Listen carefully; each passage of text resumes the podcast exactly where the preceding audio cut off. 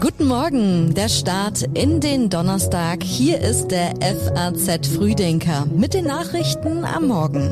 Heute ist der 22. Dezember. Und das sind die wichtigsten Themen für Sie heute. Wir schauen in die USA. Der ukrainische Präsident hat vor dem amerikanischen Kongress gesprochen.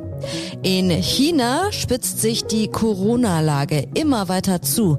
Und in Belgien entscheidet die Justiz über die Haft der ehemaligen Vizepräsidentin des EU-Parlaments. Wir starten aber jetzt zuerst noch mit den neuesten Meldungen aus der Nacht, die gerade eben noch reingekommen sind. Finanzminister Lindner verteidigt sein Schuldenmachen. Besondere Situationen erforderten besondere Maßnahmen. So argumentiert er angesichts von 500 Milliarden Euro Schulden seit seinem Amtsantritt. Uniper fliegt aus dem S-DAX. Wegen der staatlichen Übernahme der meisten Anteile erfüllt der gerettete Gasimporteur nicht mehr die Kriterien für den Aktienindex. Die NASA beendet nach mehr als vier Jahren die Mars-Mission InSight. Wegen zu viel Marsstaub auf den Solarmodulen hat das Gerät keinen Strom mehr und liefert auch keine Daten mehr vom Mars, heißt es. Die Texte für den FAZ Frühdenker hat heute Redakteur Sebastian Reuter geschrieben. Ich bin Theresa Salentin. Schön, dass Sie heute wieder mit dabei sind. Zelensky ist zu Besuch im Weißen Haus. Ladies and gentlemen, the President of the United States and the President of Ukraine. President Zelensky, I'm honored to welcome you back to the White House. It's good to see you in person again. Auf seiner ersten Auslandsreise seit Russlands Angriff hat sich der ukrainische Staatschef jetzt mit US-Präsident Biden getroffen. Biden sicherte Zelensky zu, das amerikanische Volk stehe stolz an der Seite des ukrainischen Volkes. Bei ihrem Treffen im Weißen Haus schenkte Zelensky Joe Biden die Medaille eines Soldaten. Ich möchte Ihnen etwas von einem Mann geben, der wirklich ein Held ist, sagte Zelensky. Biden betonte, die Ukraine inspiriere mit ihrem Mut die Welt. Wir werden weiterhin die Fähigkeit der Ukraine stärken, sich zu verteidigen, insbesondere die Luftverteidigung, versprach Biden. Es geht vor allem um Luftabwehr, weshalb wir der Ukraine Patriot-Raketensysteme liefern und ihre Soldaten in deren Benutzung ausbilden werden. Es sei ein Teil eines neuen Militärhilfepakts in Höhe von 1,85 Milliarden Dollar, teilte das Außenministerium im Zuge des Zelensky-Besuchs mit. Das Luftverteidigungssystem Patriot kann Flugzeuge, Marschflugkörper, Drohnen und auch Raketen in größerer Entfernung abwehren. Es dürfte Russlands Angriffe mit Raketen und Drohnen auf die zivile Infrastruktur in der Ukraine erschweren. Zum Abschluss seines Besuchs hielt Zelensky eine Rede vor dem amerikanischen Kongress. Wir haben viele wichtige Themen zu besprechen, so viele Herausforderungen in der Ukraine, Europa und der Welt, Energie, die Situation im Schlachtgebiet. Vor allem aber will ich meine Dankbarkeit bekunden, tief aus meinem Herzen und den Herzen aller Ukrainer. All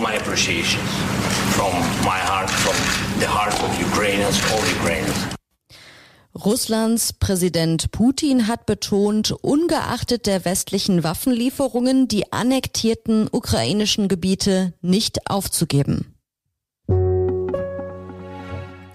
Wie sicher ist der Bundestag?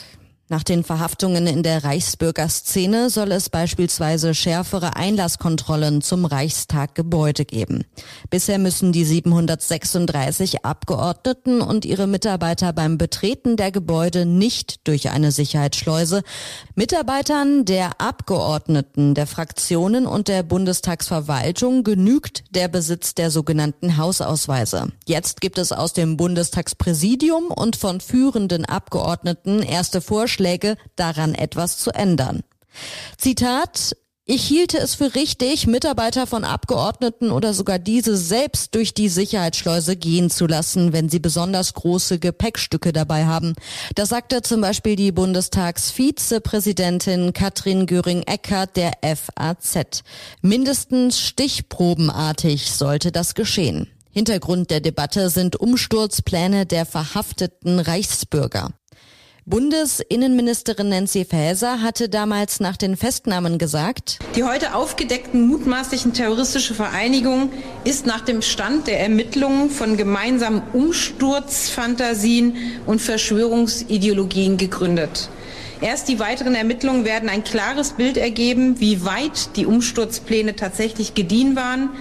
Militante Reichsbürger verbindet der Hass auf die Demokratie auf unseren Staat und auf Menschen, die für unser Gemeinwesen eintreten. Deswegen gehen wir auch mit aller rechtsstaatlichen Härte dagegen vor.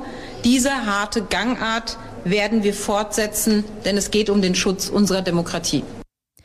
Unter den Festgenommenen war die ehemalige AfD-Abgeordnete Birgit Malsack-Winkemann. Bundeskanzler Scholz dazu? Das äh, unter den Beschuldigten, das muss man hier sagen, eine ehemalige AfD-Abgeordnete des Deutschen Bundestages. Es ist natürlich ein sehr bemerkenswerter und sehr schlimmer Vorfall. Ansonsten ist die wichtigste Konsequenz, dass alle wissen, dass wir einen wehrhaften Staat haben, eine wehrhafte Demokratie sind, die solche Rechtsverletzungen und solche Planungen mit ihren Sicherheitsbehörden durchkreuzen kann. Und währenddessen bekräftigte der Präsident des Bundesamtes für Verfassungsschutz, Thomas Haldenwang, seine Auffassung, dass die AfD immer weiter nach rechts wandert. Der deutschen Presseagentur sagte er, Kräfte, die versuchen, die extremistischen Tendenzen aus der Partei zu verdrängen, nehmen wir kaum noch wahr. Gleichzeitig sei zu beobachten, dass Rechtsextremisten wie Björn Höcke einen starken Einfluss auf die Partei bekommen haben, so Haldenwang. Wie geht es weiter für Eva Kaili? Die belgische Justiz entscheidet heute darüber, ob die ehemalige Vizepräsidentin des EU-Parlaments in Haft bleibt. In der vergangenen Woche war die Haftprüfung auf Antrag der 44 Jahre alten Griechin kurzfristig verschoben worden. Kaili und drei weitere Verdächtige sitzen seit dem 11. Dezember in Untersuchungshaft. Gegen sie wird wegen mutmaßlicher Korruption, Geldwäsche und Einflussnahme aus dem Ausland ermittelt. Im Raum steht, dass das Golfemirat Katar mit Geld und Sachgeschenken versucht haben soll, Einfluss auf politische Entscheidungen zu nehmen. Verschiedenen Medienberichten zufolge hat Kylie ein Teilgeständnis abgelegt. So gab die Sozialdemokratin unter anderem zu, ihren Vater vor ihrer Festnahme angewiesen zu haben, große Mengen Bargeld zu verstecken. Gesundheitschaos in Großbritannien. Das britische Gesundheitswesen NHS gilt seit Jahren als unterfinanziert. Jetzt stellen zahlreiche Streiks das System vor eine weitere Belastungsprobe. Mehr als 10.000 Rettungssanitäter, Notärzte und Krankenwagenfahrer haben am Mittwoch in England und Wales ihre Arbeit niedergelegt. Zwar wurden Patienten in akutester Lebensgefahr versorgt, in vielen Bezirken reagierten Dienste aber nicht auf Notrufe von Menschen mit Herzinfarkt, Schlaganfall oder Knochenbrüchen.